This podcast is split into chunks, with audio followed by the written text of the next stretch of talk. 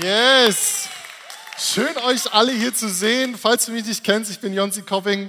Ich bin Teil dieser Church jetzt schon seit fast zehn Jahren. Ich bin Teil des Lead-Teams. Und es ist mir eine riesengroße Ehre, heute, heute zu euch sprechen zu dürfen. Und ich denke mal, lasst uns doch mal gegenseitig in Ansbach, in Erlangen, online und hier in Nürnberg einen riesengroßen Applaus geben. Werdet mal richtig laut für eure Homies, für eure Families, für all die Leute, die im Urlaub sind. Richtig, richtig stark.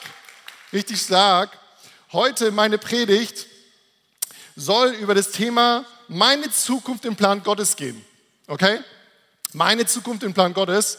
Und ich liebe es zu predigen mit Menschen zusammen, okay?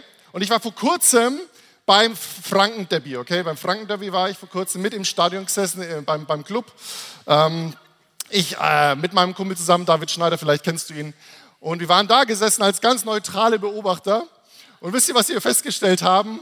Die Leute sind richtig abgegangen. Okay, die haben ihren Club gefeiert, die haben jeden, jeden Freistoß gefeiert, die haben die Fette ausgepfiffen, wenn wir wieder, äh, wenn die irgendwas gemacht haben und so weiter. Da war, da war Emotion dabei. Und ganz besonders auffällig war für mich die Clubfans, wie sie aufgestanden sind am Anfang. Vielleicht kennt ihr das Lied, die Legende. Okay, ich singe nicht weiter. Ich will jetzt hier keine Diskussion rausbrechen. Ich bin auch kein Clubfan, by the way, und auch kein Fürth-Fan, deswegen alles entspannt. Aber die Leute, die haben ihre Hände hoch und Schals raus und haben richtig ihrem Club die Ehre gegeben, haben sie gefeiert, ihr Team. Und ich habe mir gedacht, so, hey, Ecclesia, lass uns mal den Herrn Jesus größer feiern, als sie ihren Club feiern. Deswegen macht nochmal für Lärm für Jesus. Richtig stark. Hey, wir dürfen den Herrn Jesus feiern. Wir dürfen zusammen richtig viel Spaß und Freude haben im Haus Gottes. Wir dürfen Freude haben im Herzen und das weitergeben. Und wir dürfen Jesus Fans und Follower und Freunde des einzig wahren Königs der Könige, nicht König Fußball, sondern der König der Könige, Jesus Christus sein. Das ist doch herrlich. Ja, Ansbach-Erlangen, ich hoffe, ihr seid dabei. Und auch du online, wenn du eingeschalten hast. Es ist richtig, richtig gut dass wir zusammen feiern dürfen. Auch ich darf euch auch liebe Grüße von unserem Pastor Konsti mitgeben. Er ist gerade im Urlaub mit seiner herrlichen Familie und genießt einfach die Zeit. Und wir freuen uns auch, dass er Urlaub haben kann, darf und soll. Deswegen richtig, richtig stark. Und wie schon gesagt, heute mein Thema ist meine Zukunft im Plan Gottes.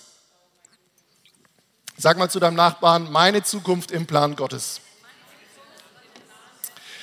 Genau. Und ich habe mir mal gedacht, ich starte heute mal meine Predigt mit äh, etwas sehr Persönlichem. Ist es okay für euch, wenn ich heute mal direkt sehr persönlich einsteige? Ich habe nämlich hier in meinem Geldbeutel, in meinem Geldbeutel habe ich einen ganz besonderen Zettel. Okay? Und dieser Zettel, das ist was ganz, ihr seht ihn vielleicht schon, der schaut so ganz alt aus, ganz labbrig. Und da ist was mit Bleistift draufgeschrieben. Und die Überschrift ist Feuerkonferenz 2009 Bayreuth.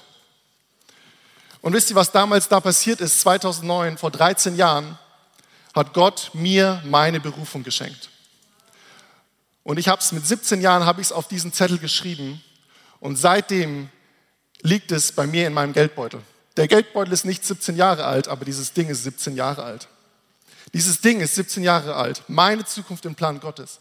Und weißt du was, es gab auch Zeiten, ich war 17 Jahre alt, ich war fern von Jesus, aber wisst ihr, was immer in meinem Geldbeutel war, egal in welchem Geldbeutel, war immer dieser Zettel. Immer das, was Jesus über mein Leben ausgesprochen hat. Ich möchte nicht tief darauf eingehen, was Jesus über mein Leben ausgesprochen hat. Vielleicht darfst du mein Leben einfach anschauen und sehen, was Jesus alles Gutes tut und was er über mein Leben ausgesprochen hat. Aber wisst ihr, Gott hat einen Plan mit dir. Gott hat einen Plan mit dir. Und Gottes Plan für dein Leben ist unabhängig von deinen Umständen. Gottes Plan, meine Zukunft in seiner Hand. Hey, ich war fern von Jesus, ich war nicht in Nürnberg, ich habe mein Ding durchgezogen, aber dieser Zettel hatte Bestand. Ich habe den nie nochmal geschrieben. Ich kann ihn fast nicht mehr lesen, weil Ble der Bleistift ist schon fast weg. Aber dieser Zettel ist und wird immer in meinem Geldbeutel sein, weil Gott das Plan in meiner Zukunft weiterhin Bestand haben soll. Und ich habe so gebetet für diese Predigt, und Gott hat mir so aufs Herz gelegt, dir heute zu sagen, hey,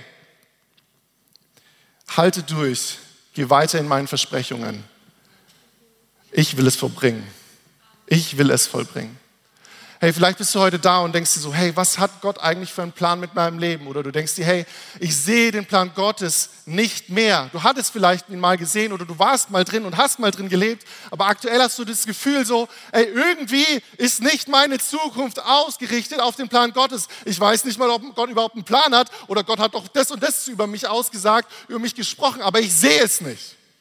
Und ich möchte dir heute sagen, das, was Gott zu mir gesagt hat, hey, halte durch, Geh weiter in meinen Versprechungen. Ich will es vollbringen, sagt Gott heute zu dir. Und lass uns gleich mal in den ersten Bibelvers einsteigen. Und ich würde vorher noch mal kurz beten, okay? Herr Jesus, wir danken dir dafür, dass du einen guten Plan mit uns hast und dass trotz aller Umstände deine Pläne für uns Bestand haben und dass du gerne die Dinge mit uns leben möchtest, Herr. Und ich bete jetzt für jeden Einzelnen, der hier ist, mich hört, in Ansbach, in Erlangen, online, im Podcast. Ich bete darum, Vater, dass du heute Herzen anrührst, erinnerst und Neues aussprichst. Und dass dein Heiliger Geist wirkt in unserem Leben und dass wir immer mehr zu dir hinwachsen dürfen. Und die ganze Gemeinde sagt, Amen. Amen. Yes, danke Jesus. Ey. Jeremia 29, Vers 11, wenn du deine Bibel-App hast, dann schlag die gerne auf. Oder wenn du deine Real-Life-Bibel am Start hast, dann schlag die auch gerne auf. Jeremia 29, 11, ein ganz bekannter Vers, wenn du über Zukunft sprichst, musst du diesen Vers eigentlich bringen, deswegen bringe ich ihn auch. Und da steht, denn ich weiß, was für Gedanken ich über euch habe. Spricht der Herr. Sagt nicht der Jonsi Kopping aus Zürndorf bei Fürth, sondern es sagt der Herr, okay? sagt auch kein Ansbacher, kein Erlanger, kein Nürnberger. Nein, das sagt der Herr selbst. Gedanken des Friedens und nicht des Unheils, um euch eine Zukunft und eine Hoffnung zu geben. Das ist so ein starker Vers. Ich liebe es, wie dieser Vers anfängt, nämlich mit Ich weiß. Jesus weiß, was er denkt. Und wenn du weißt, was du denkst, weißt du auch, was du tust. Jesus weiß nicht nur, was er über dich denkt, sondern er weiß auch noch, was er mit dir tun möchte. Er weiß, was er für eine Zukunft für dich hat. Er weiß, was er für Gedanken für dich hat, über dich hat. Hey, Gott weiß, was er tut. Ich könnte jetzt eigentlich schon runtergehen, weil eigentlich ist das alles, was man sagen muss. Gott weiß, was er tut. Gott weiß, was er tut. Hey, Gott weiß, was er mit deiner Vergangenheit tut. Ich weiß, was ich mit deiner Gegenwart tue, sagt Gott. Ich weiß, was ich mit deiner Zukunft tue, sagt Gott. Ich weiß, was ich tue, sagt Jesus. Ich weiß, was ich tue, sagt Gott. Ich weiß, was ich tue, sagt der Heilige Geist. Ich weiß, was ich tue, sagt der Schöpfer des Himmels und der Erde. Ich weiß, was ich tue, sagt Immanuel, Gott mit uns. Hey, lass uns mal Jesus einen Applaus geben, oder? Ich weiß, was ich tue. Jesus weiß, was er tut. Jesus weiß, was er tut. Und er hat einen Plan mit dir. Das sagt Gott. Er hat einen Plan mit dir. Aber ist es nicht aktuell so, dass wir über unsere Zukunft nachdenken? Hey, ich habe eine Statistik gelesen, 45 Prozent aller 15- bis 30-Jährigen haben Zukunftsängste. Sie haben Angst vor der Zukunft. Ich glaube, wir leben in einer Zeit, wo die Informations, der Informationsfluss so nah bei uns ist wie niemals zuvor. Und das, deswegen hören wir viele gute Nachrichten, aber wir hören auch so viel Schlechtes. Du machst dein Handy an, ich hoffe, du hast deine Push-Nachrichten von deiner Nachrichten-App äh, ausgeschalten, weil du kriegst immer Push-Nachrichten von irgendwelchen heftigen News. Corona, Inflation, Ukraine-Krieg. Hey, wenn du an Zukunft denkst, ich weiß nicht, ob du dann Frieden drüber hast. Ich weiß nicht, ob du einen Frieden drüber hast. Sag mal zu deinem Nachbarn, der Herr wünscht dir Frieden für deine Zukunft.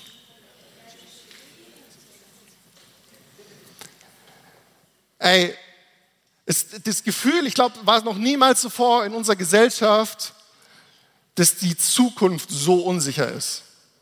Es ist so unsicher. Es ist so unsicher. Vielleicht hattest du Pläne, Ausbildungsplätze, du hast es schon geplant, das und jenes zu machen, richtig schön Urlaub geplant, du hast richtig Träume gehabt und die musstest du alle wieder gefühlt beerdigen. Warum? Weil irgendwelche Umstände dazwischen kamen und du das nicht leben konntest. Und deswegen ist es so der Punkt, ey, eigentlich, eigentlich kommen wir immer mehr dahin, wir verlieren die Kontrolle. Und wir wissen gar nicht mehr, was wir tun. Warum? Weil wir eigentlich gar nicht mehr wissen, was wir tun. Und jetzt lassen wir da ja ein Geheimnis sagen. Es gibt keinen Pastor, keinen Prediger, der zu 100% weiß, was er tut. Ey, nicht mal Pastor Konzi, okay? Ey, nicht mal Pastor Konsti. Und wenn ich an uns als Lead-Team denke, okay, das sind alles zehn herrliche Menschen. Und in Corona-Zeiten, hey, wir haben gebetet, wir haben Überlegungen getroffen und wir haben echt geschaut, hey, wie können wir das machen? Aber ich sage dir eins, wir wissen auch nicht zu 100 Prozent, was wir da tun. Ne, ich glaube, der Einzige, der so richtig weiß, was er tut, ist vielleicht Manuel Zanzinger. Oder Esther Zanzinger vielleicht noch. So, aber, aber spätestens bei mir hört es auf, okay? Ja, jetzt lacht man nicht so frech, ey. Nein, Spaß, alles gut. Hey, ich bin zu 100% verballert. Ich bin zum ersten Mal 18 Jahre alt gewesen. Ich bin zum ersten Mal 20 Jahre alt gewesen. Ich bin zum ersten Mal 30, 40, 50, 60, 70, 80. Alles machen wir zum ersten Mal. Keiner weiß wirklich, was er da tut. Aber es gibt einen, der weiß, was er tut. Jesus. Es gibt einen, der weiß, was er tut. Hey, Ansbach-Erlangen, es gibt einen, der weiß, was er tut. Es ist Jesus. Es ist Jesus. Und ich bin auch zum ersten Mal Vater. Wir als Lead-Team, wir leiten zum ersten Mal eine Kirche mit drei Standorten und einen Online-Gottesdienst. Hey, wir wissen nicht wirklich, was wir tun. Aber je mehr wir wissen, dass wir nicht wissen, was wir tun, umso mehr müssen wir uns an den hängen, der weiß, was er tut. Umso mehr müssen wir zu Jesus hin und sagen, hey Herr, schenk uns bitte Weisheit, die richtige Entscheidung zu, zu, zu, treffen. Hey, wir wollen, wir wollen eine richtig starke Kirche bauen, wir wollen dich groß machen, wir wollen, dass du im Zentrum stehst, aber dafür brauchen wir dich, Jesus. Und lass mich dir eins sagen, wir tun das, wir beten. Wir suchen den Herrn Jesus und wir treffen Entscheidungen, geführt vom Heiligen Geist. Und wir lernen aus unseren Fehlern, die wir gemacht haben. Jeder Einzelne aus, unserer, aus unserem Leitungsteam. Vielleicht hast du das Gefühl, hey, Kirche hat sich so verändert. Kirche hat sich, du, du hast vielleicht ein paar, paar Dinge, die du mit dir rumschleppst. Ich sag dir eins, hey, gib dem Ganzen eine Chance. Sei da. Bring dich ein. Sei Teil davon. Hey, ich, wir wissen nicht zu 100 Prozent, was wir tun. Du auch nicht. Lass uns zusammen nicht wissen, was wir tun, aber lass uns zusammen den erheben, der weiß, was er tut. Ja, dem kann man einen Applaus geben. Umso mehr muss ich mich an den hängen, der weiß, was er tut. Und ich liebe es, was in Johannes 14, Vers 1 steht, da steht, euer Herz erschrecke nicht, glaubt an Gott und glaubt an mich. Okay, das ist der Vers, den man sich am einfachsten merken kann, weil der reimt sich. Okay, ich bin richtig schlecht im Verse auswendig lernen, aber den Vers kann ich. Und mein Taufvers. euer Herz erschrecke nicht, glaubt an Gott und glaubt an mich. Hey, Gott hält seine Versprechen. Und ich habe mal ein cooles Zitat gehört Glaube heißt, also Glaube an Jesus heißt, wirklich zu vertrauen, dass Gott hält, was er verspricht.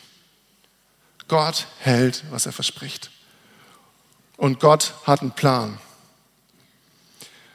Gott hat einen Plan, er hat Gedanken und Pläne. Und Gott verzweifelt null an deinen Krisen, an deinen Fehlern, an den Plänen, die du gemacht hast, an den Plänen, die du machst. Er verzweifelt nicht. Weißt du, dass Gott bei keiner Krise das Zittern angefangen hat? Hey, Gott saß nicht auf seinem Thron und die Dreieinigkeit unterhält sich und Jesus sagt, oh Heiliger Geist, hast du es mitgekriegt? Da kommt jetzt eine Krise, die Inflation. Was machen wir jetzt? Ja, ich habe auch keine Ahnung. Hey, lass mal Gott fragen. Puh.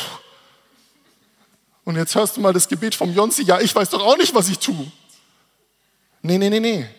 Gott ist beständig und Gott kann nichts erschüttern. Wir singen das so gerne äh, in Lobpreisliedern. Gott kann nichts erschüttern. Aber glauben wir das auch? Hey, das dürfen wir glauben. Gott kann nichts erschüttern. Und Gott verzweifelt auch nicht an den Plänen, die du schon gemacht hast oder wegen die du gerade gehst oder Gedanken, die du machst. Ganz im Gegenteil. Wir lesen Jesaja 55, Vers 8 bis 9. Da sagt Gott, denn meine Gedanken sind nicht eure Gedanken und eure Wege sind nicht meine Wege spricht der Herr. Wer sagt es Ansbach? Der Herr. Wer sagt es Erlangen? Der Herr. Wer sagt es Nürnberg? Der? Der Herr sagt es. Sondern so hoch der Himmel über der Erde ist, so viel höher sind meine Wege als eure Wege und meine Gedanken als eure Gedanken. Boah. Huh. Boah, Gott hat nicht nur einen Plan für meine Zukunft, sondern hat, Gott hat auch noch einen Plan, der höher ist als das, was ich mir vorstellen kann. Wisst ihr, als ich als 17-Jähriger diese Berufung gekriegt habe, ich war fix und alle. Ich habe geheult, ich habe gezittert, ich war fix und alle. Und ich habe jetzt gedacht, oh, jetzt muss ich aber alles hinkriegen. Vielleicht kennst du das auch als Kirchenkind. dass mal so, so Missionare eingeladen wurden in die Gemeinde und dann so ein bisschen was gesprochen haben und auch über Berufung gepredigt haben und so. Und ich war dann immer drin gesessen, so als 10, 11, 12-Jähriger und habe mir gedacht, oh Mist, wenn ich jetzt Gott mein ganzes Leben hinlege, muss ich ja auch nach Afrika. Ja, irgendjemand dabei? hey, aber Gott hat einen ganz individuellen Plan für dein Leben. Und vielleicht, wenn du ihn hörst, wird er dich erstmal überfordern, aber Gottes Plan ist immer höher als deine Gedanken, höher als deine Wege. Gott, Gott hat eine gute Zukunft für dich. Und der Heilige Geist möchte dich da Stück für Stück reinkommen. Hey, Gottes Pläne sind nicht deine Pläne. Gottes Pläne sind nicht deine Pläne. Gottes Pläne sind, sag mal zu deinem Nachbarn, Gottes Pläne sind nicht meine Pläne. Aber Jonsi, manchmal, manchmal sind doch meine Pläne ein bisschen mit dem, was Gott vor. Ja, das stimmt. Aber Gottes Pläne sind nicht deine Pläne. Gottes Wege sind nicht deine Wege. Gottes Gedanken sind nicht deine Gedanken. Gott hat was ganz anderes mit dir vor, als du dir jemals vorstellen kannst. Und ganz ehrlich, würde mein Leben zu 100% nach meinen Plänen laufen, wäre ich nicht hier. Ich wäre nicht hier. Ich wäre nicht, ich hätte mein Leben niemals Jesus wiedergegeben. Ich wäre nicht in Nürnberg, nach Nürnberg gekommen zum Studieren. Ich hätte, wäre niemals in die Ecclesia gekommen, hätte niemals meine tolle Frau kennengelernt, wir haben morgen ähm, Hochzeitstag, by the way, sieben Jahre mit meiner Frau verheiratet. Wir haben drei wundervolle Kinder, aber wenn es nach meinen Plänen ginge, wäre ich nicht hier. Und ich würde niemals in der Fülle leben, die Gott hat. Ich würde niemals diese Freude, diesen Frieden, diese Zuversicht verspüren. Die Beständigkeit trotz Herausforderungen. Niemals. Und ich glaube, wenn du ehrlich zu dir selber bist und schon Christ bist, dann kannst du nur Ja dazu sagen. Würde alles nach meinen Plänen laufen, wir wären alle nicht hier. Weil Gottes Pläne sind so viel höher, sind so viel besser. Und deswegen möchte ich dir mitgeben, hey, wenn du einen Plan hast und wissen willst, hey, ist das der Plan Gottes, dann lass diesen Plan durchs Feuer Gottes gehen. Lass diesen Plan prüfen. Unsere Pläne müssen geprüft werden vom Feuer Gottes. Unsere Pläne. Hey, du hast ein, du, hey, ich habe vor, da äh, irgendwo zu studieren. Wir haben vorhin gehört, Trier zu studieren oder, oder, oder irgendwo zu studieren und ich will das machen und jenes machen. Hast du schon mal mit Gott drüber geredet? Ich habe vor, dieses Haus zu kaufen. Ich habe vor, dahin zu investieren und so weiter. Hey, hast du schon mal mit Gott drüber gesprochen? Deine Pläne, lass sie zu seinen Plänen werden. Verändere nicht deine Pläne zu Gottes Plänen, sondern nimm Gottes Pläne in die Hand und sag, hey, let's go, Gott, egal was du vorhast. Und wie funktioniert es? Ich möchte es heute in drei Punkten euch, euch helfen, dass wir wirklich unsere Zukunft im Plan Gottes leben. Okay? Wie funktioniert es? Und dafür habe ich den Matthäus 16, Vers 24 bis 25. Lass uns mal reinschauen ins Wort Gottes. Wie schaffen wir das, dass meine Zukunft im Plan Gottes geschieht? Und es ist zwar ab Vers 24, dann sagte Jesus zu seinen Jüngern, wenn jemand mein Jünger sein will, muss er sich selbst verleugnen, sein Kreuz auf sich nehmen und mir nachfolgen. Denn wer sein Leben retten will, wird es verlieren. Wer aber sein Leben um meinetwillen verliert, wird es finden. Wie geschieht es, dass meine Zukunft im Plan Gottes kommt und gelebt wird? Erstens, gib auf. Erster Punkt ist, gib auf. Der zweite Punkt ist, nimm dein Kreuz auf dich. Und der dritte Punkt ist, um seinetwillen. Um seinetwillen. Gib auf. Wir lesen in diesem Bibelvers, hey, da heißt es, wir sollen uns selbst verleugnen. Und sich selbst verleugnen heißt eigentlich, etwas von sich aufzugeben. Meine Pläne, ich lege sie dir hin. Meine Zukunft, ich lege sie dir hin. Ich gebe es auf. Aber weißt du was? Unsere Kultur Unsere Kultur ist ganz krass darauf ausgelegt, was wir alles bekommen. Okay, es geht um mich. Es geht um mich. Es geht vielleicht noch gerade mal so um uns, aber es geht prinzipiell erstmal um mich. Ich will das haben, ich will das bekommen, aber so funktioniert nicht Gott. So hat Gott nicht die Welt erschaffen, sondern ganz im Gegenteil. Wir lesen in der Apostelgeschichte 20, Vers 35b, da wird Jesus zitiert und zwar da heißt es, denkt immer an die Worte, die Jesus, der Herr, selbst gesagt hat.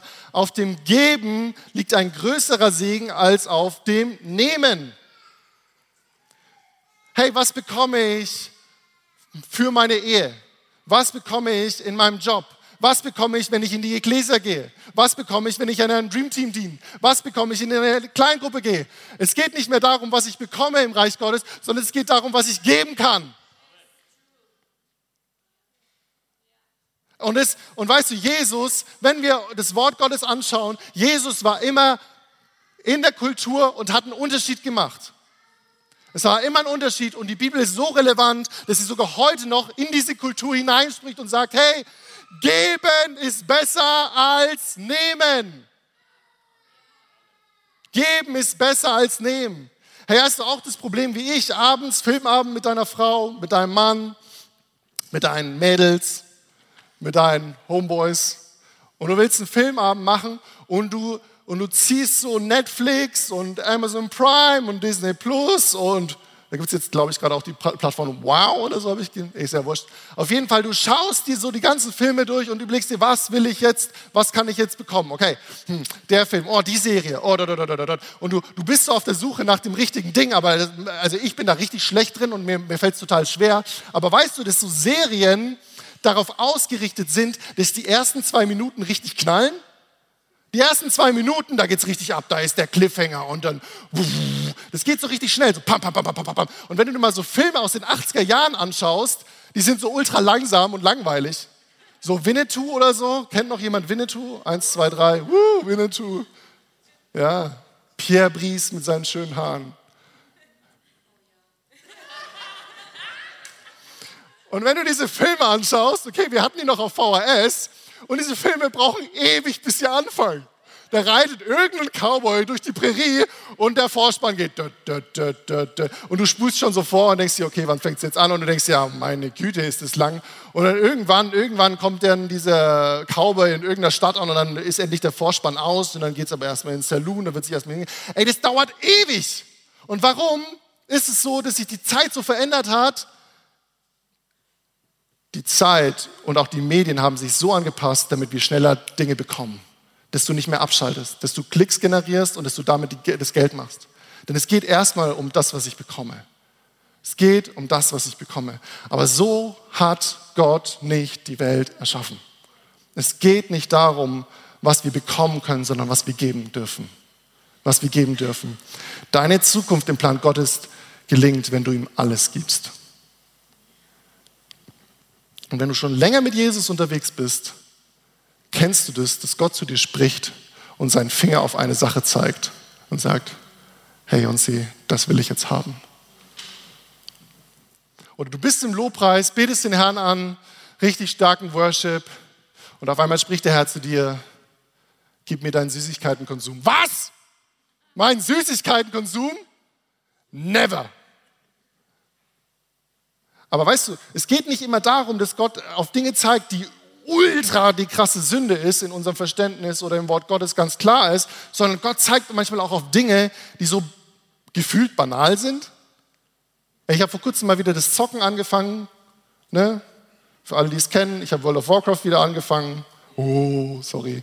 Ähm, und ich habe so ein paar Wochen lang gespielt. Ich habe primär erstmal mit meinem Bruder gespielt und es war richtig eine coole Zeit. Aber wisst ihr, was ich dann gemerkt habe, dass Gott zu mir spricht und sagt, hey Jonsi, gib mir das Spiel. Und ich so, ah, äh, kennst du das Gefühl? Dieses, ja, ich weiß, Gott, eigentlich müsste ich dir das jetzt geben, aber ich will nicht. und Gott zeigt aber mit seinem Finger drauf und ist geduldig und liebt mich. Und das macht er bei dir auch. Und er lässt seinen Finger drauf. Und er sagt, gib mir das. Gib auf. Gib mir das. Gib mir deine Zeit. Gib mir deine Aufmerksamkeit. Gib mir dieses Spiel. Gib mir deinen Kaffeekonsum. Hey, gib mir deine Zukunft. Gib mir deine Pläne. gib auf. Und weißt du, was ich cool finde? Gott schreibt nicht eine Liste und legt sie dir dann vor die Tür und sagt, das musst du alles verbessern und anders machen, sondern Gott nimmt dich immer Schritt für Schritt mit. Und wenn du möchtest, dass seine Pläne in deiner Zukunft gelingen, seine Pläne, wo du weißt, hey, du bist sicher, weil Jesus weiß, was er tut und du, Gott hat große Pläne vor, hey, dann fang an aufzugeben. Fang an aufzugeben.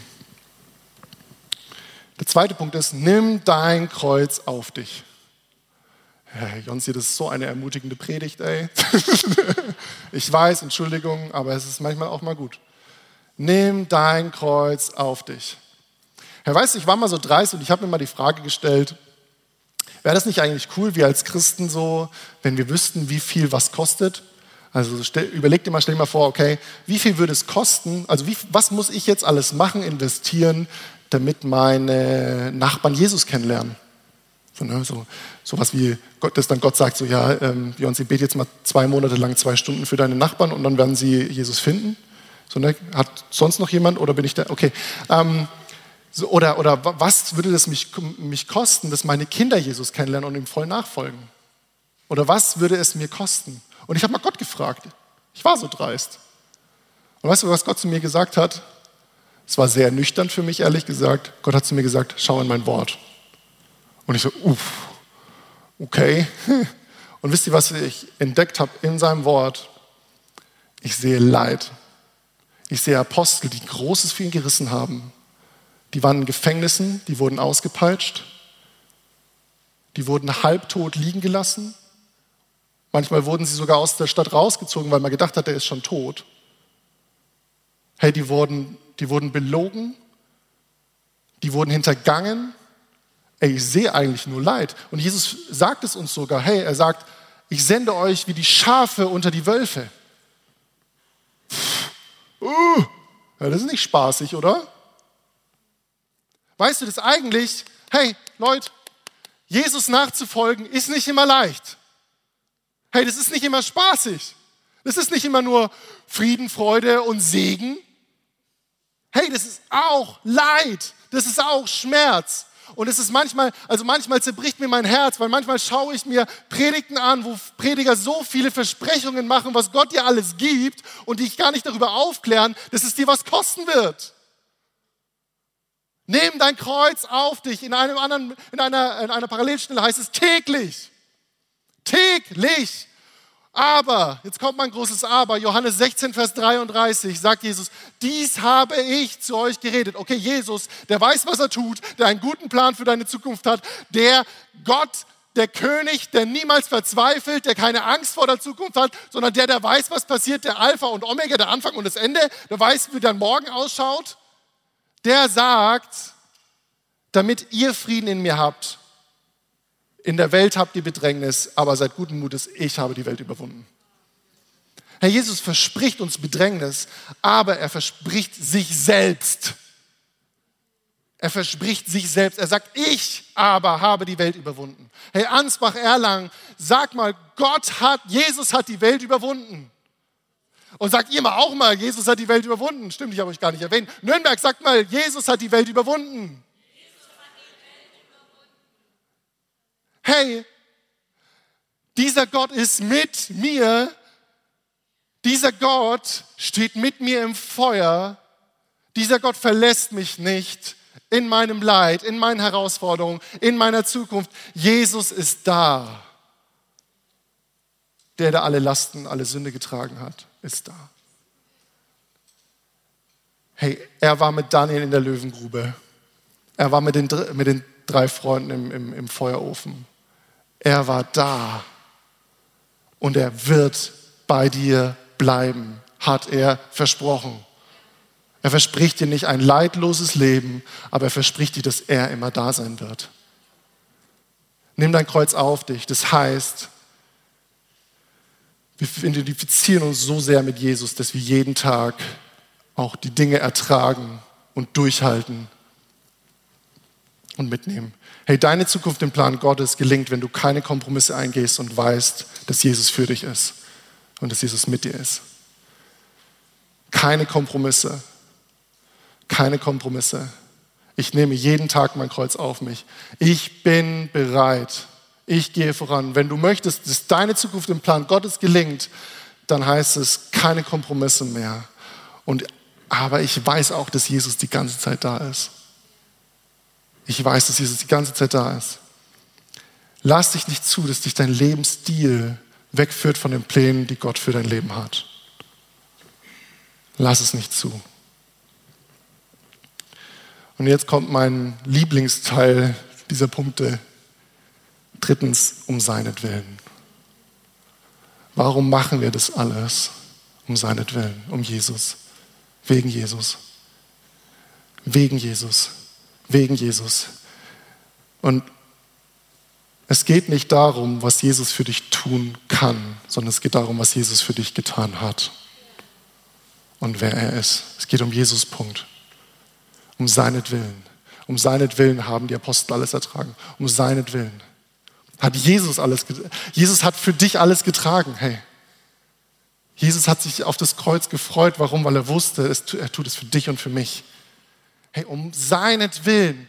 1. Korinther 10, Vers 31. Ob ihr nun esst oder trinkt oder sonst etwas tut, tut alles zur Ehre Gottes. Alles für ihn. Alles soll ihn ehren. Alles soll ihn groß machen. Es geht nicht mehr darum, was er mir geben kann, wie er mich segnen kann. Hey, das ist ein nettes Byproduct, aber es ist nicht der Fokus und das Ziel. Das Ziel und der Fokus ist Jesus.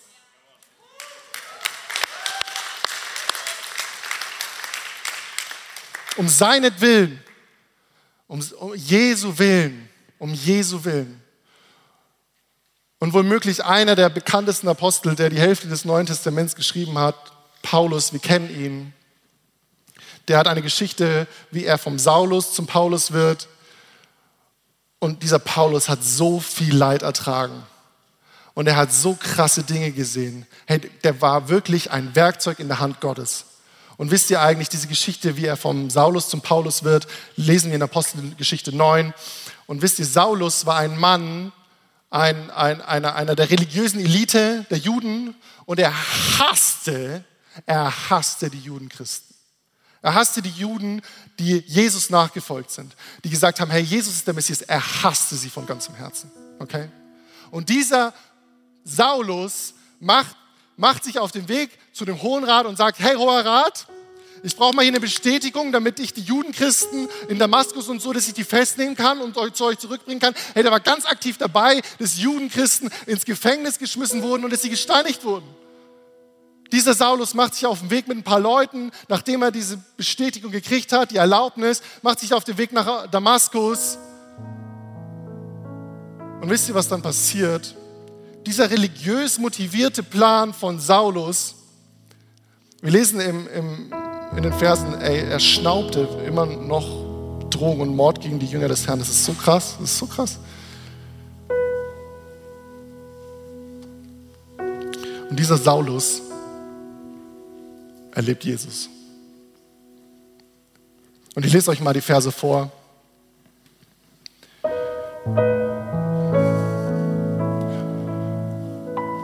Apostelgeschichte 9 ab Vers 3. Als er aber hinabzog, geschah es, dass sich Damaskus näherte. Und plötzlich umstrahlte ihn ein Licht aus dem Himmel. Und er fiel auf die Erde und hörte eine Stimme, die zu ihm sprach, Saul, Saul, was verfolgst du mich? Er aber sprach, wer bist du, Herr? Er aber sagte, ich bin Jesus, den du verfolgst. Doch steh auf und geh in die Stadt, und es wird dir gesagt werden, was du tun sollst.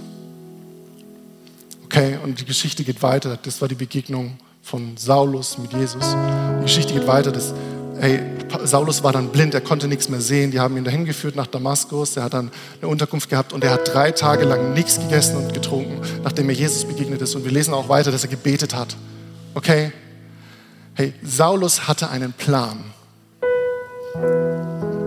Saulus hatte einen Plan, aber Jesus hatte auch einen Plan. Und weißt du, Saulus Plan war vielleicht in religiöser Sicht ein guter Plan, aber es war nicht der Plan Gottes für sein Leben.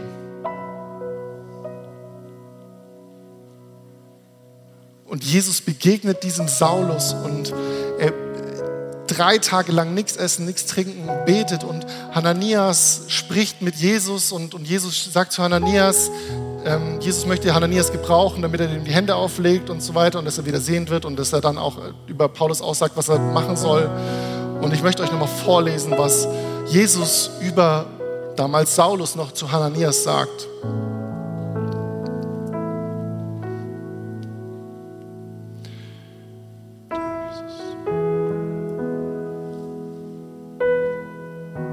Der Herr aber sprach zu ihm, im Vers 15, Geh hin, denn dieser ist mir ein auserwähltes Werkzeug, meinen Namen zu tragen, sowohl vor Nationen als auch vor Königen und Söhne Israels. Denn ich werde ihm zeigen, wie vieles er für meinen Namen leiden muss. Und weißt du, Gott möchte dich auch als Werkzeug gebrauchen. Und Gott möchte dich hinführen in seinen Plan, den er für dein Leben hat. Und dich groß gebrauchen. Hey, und Paulus hat so viel gerissen, aber er hat aufgegeben, er hat sein Kreuz jeden Tag auf sich genommen und hat es alles für Jesus getan, weil er eine Begegnung mit Jesus hatte. Hey, und ich möchte jetzt einfach nochmal so für zwei Personengruppen beten. Ich möchte zuallererst für die beten, die sagen, hey, Herr Jesus, ich möchte den Plan, den du für mein Leben hast, wirklich zu vollends leben. Und lass uns dafür mal alle die Augen zumachen. Und wenn du heute hier bist und sagst, Herr Jesus, ich möchte, dass meine Zukunft im Plan Gottes gelingt. Ich möchte, dass meine Zukunft nicht mehr meine Zukunft ist, sondern deine Zukunft und dein Plan, nicht mehr meine Pläne. Hey, wenn du heute hier bist, dann heb doch einfach mal die Hand, dass ich weiß, für wen ich beten darf. Danke, Jesus. Danke, Jesus. Danke, Jesus. Danke, Jesus. Halleluja. Ihr könnt eure Hände gerne wieder bete für euch und tragt jetzt einfach auch dieses Gebet mit in euch im Herzen. Betet einfach mit. Herr Jesus, ich danke dir so dafür, dass du da bist. Und du hast die Hände gesehen und du siehst, wie der Heilige Geist heute gearbeitet hat, Herr. Und ich bete so, Vater, dass wirklich diese hundertprozentige Nachfolge geschieht und dass du die Kraft dafür schenkst, Herr. Dass es nicht etwas ist, was jeder von sich aus tun muss, sondern etwas, was du schenkst, dass du Kraft schenkst, Durchhaltevermögen schenkst, Herr Jesus. Für jeden einzelne Person, die sich heute entschieden hat, wirklich in deinen Plänen zu gehen, Jesus. Danke dafür, Jesus. Amen. Und ich möchte auch nochmal für eine zweite Personengruppe beten. Du bist vielleicht heute hier und du lebst überhaupt nicht mit Jesus. Wenn ich dich fragen würde, hey, ist, hast du eine Beziehung zu Jesus? Ist Jesus dein Herr und Erlöser und dein Gott? Dann müsstest du mir sagen, hey Jonsi, nee. Und ich möchte dich heute auch einladen, hey, wenn du heute hier bist und sagst, hey, Jesus, komm bitte in mein Leben, vergib mir meine Schuld und wasch mich rein durch dein Blut. Wenn du heute hier bist und sagst, ja, ich möchte mein Leben heute Jesus geben, dann streck dich doch mal aus, damit ich deine Hand sehen kann, dass ich von hier vorne für dich beten kann. Danke, Jesus. Halleluja. Auch in Erlangen, in Ansbach, wenn du da bist, dann heb echt so deine Hand als ein Zeichen. Herr Jesus, ich bete so, Vater, dass du diejenigen, die sich heute entschieden haben, ja, mein Leben soll ab heute Jesus gehören. Ich möchte, dass du mich frei machst von der Schuld, Herr. Ich bitte dich, dass du das tust, dass du das schenkst, Herr Jesus. Und dass du sie in die Beziehung zu dir hineinholst. Danke dafür, Jesus. Amen. Amen. Hey, lasst uns mal den Leuten, die sich heute für Jesus entschieden haben, einen riesengroßen Applaus geben, auch in Ansbach und in Erlangen. Richtig stark. Gottes Segen.